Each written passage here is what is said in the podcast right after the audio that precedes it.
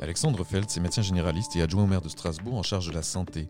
Face aux annulations en série qui ont touché par exemple des carnavals et un match de basket de la SIG ce week-end, il appelle au calme et à la cohérence des mesures à l'approche de l'épidémie de coronavirus.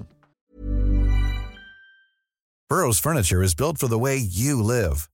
From ensuring easy assembly and disassembly to honoring highly requested new colors for their award-winning seating, they always have their customers in mind. Their modular seating is made out of durable materials to last and grow with you. And with Burrow, you always get fast, free shipping. Get up to 60% off during Burrow's Memorial Day sale at burrow.com slash ACAST. That's burrow.com slash ACAST. burrow.com slash ACAST. Alexandre Feltz, vous vous étonnez d'avoir vu autant euh, d'annulations ce week-end à cause du coronavirus, par exemple des carnavals. Euh, c'est lié, selon vous, à une forme de psychose un peu collective à ce niveau-là? On sent euh, aujourd'hui, notamment sur les réseaux sociaux, un peu moins dans l'espace public d'ailleurs, une, une, peur, une angoisse irraisonnée autour de ce virus. Donc, bien sûr, quand les gens sont rassemblés, comme dans un stade de basket ou dans un stade de foot, on sait qu'il y aura bien sûr plus de risques. Hein, donc plus de gens sont ensemble, plus il y a de risques de, transmission. Et donc c'est normal qu'on essaye de diminuer les transmissions ou de les retarder. Bien sûr, ce virus a une forte atteinte de, des fonctions respiratoires, mais pas de façon généralisée. C'est-à-dire qu'on sait que 80% des personnes qui auront ce virus auront des symptômes très bénins. Ne citerons pas d'hospitalisation, pas de prise en charge médicale spécialisée, que bien sûr 20% auront des euh, atteintes plus sévères qui nécessiteront une surveillance médicale plus intensive. Et euh, malheureusement, il y aura bien sûr des morts, mais il ne faut pas prendre les chiffres qui euh, aujourd'hui sont repris euh, de Chine pour la France, parce que en Chine, le système de euh, santé est bien sûr très différent du système de santé français. On a une grippe sévère, mais on est en capacité en France de prendre en charge les personnes, d'abord à l'hôpital et ensuite en, médecine de, de, ville. Et donc, c'est très important que les gens se rendre compte que ce virus nécessite d'être soigné, mais qu'il n'y ait pas de vent de panique, qu'il n'y ait pas de, de, psychose. Donc si on se met finalement à tout annuler, comme on a fait ce week-end avec les carnavals et le match notamment de, de, basket de la SIG, il y a finalement un effet collatéral important qui va se faire sur la vie quotidienne des gens, sur l'économie, c'est un peu ça le propos? Pas seulement, c'est de dire que la question est de savoir jusqu'où on va et aussi d'avoir de la cohérence.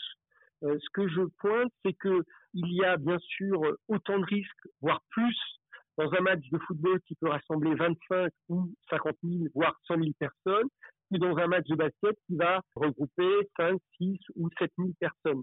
Et que du coup, les citoyens ne comprennent pas pourquoi on annule ce type de match ou pourquoi on annule une course qui se fait en plein air et qu'on n'annule pas un match de foot. Donc je dis, soit on considère qu'il faut vraiment retarder l'épidémie va de toute façon arriver, ben, il faut interdire tous les grands rassemblements, soit on considère que de toute façon l'épidémie va se faire et du coup on va demander aux personnes euh, d'avoir des précautions individuelles, de se laver les mains, euh, pour les personnes âgées fragilisées qui sont malheureusement les personnes les plus à risque, hein, parce que les décès vont surtout survenir, comme c'est d'ailleurs la grippe saisonnière, sur les gens malades et fragilisés. Ce choix doit être cohérent parce que s'il n'est pas cohérent, on sent que ça augmente l'angoisse de la population.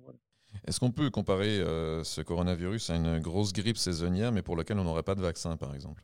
On est euh, dans cette logique-là. Aujourd'hui, les éléments de la science qu'on peut avoir, et je suis ça très régulièrement, on pensait qu'il est peut-être un peu plus contagieux que la grippe, mais on n'en est pas sûr. Au niveau de ce qu'on appelle la létalité, semblerait qu'il soit aussi un peu plus agressif euh, qu'une grippe. Il faut savoir qu'en France, de façon directe ou indirecte, plusieurs milliers de personnes meurent de la grippe saisonnière. Et ce qui est très anxiogène, je trouve, c'est aujourd'hui à chaque fois le nombre de cas, le nombre de morts qui est fait je dirais que si on faisait de façon habituelle pour une grippe saisonnière, on aurait le même niveau d'angoisse, puisque euh, y a euh, tous les jours des morts euh, des grippes saisonnières chaque année. On s'est habitué, si vous voulez, à la grippe saisonnière et aux décès qui entraînent. Quand on ne connaît pas, ben, on a plus peur.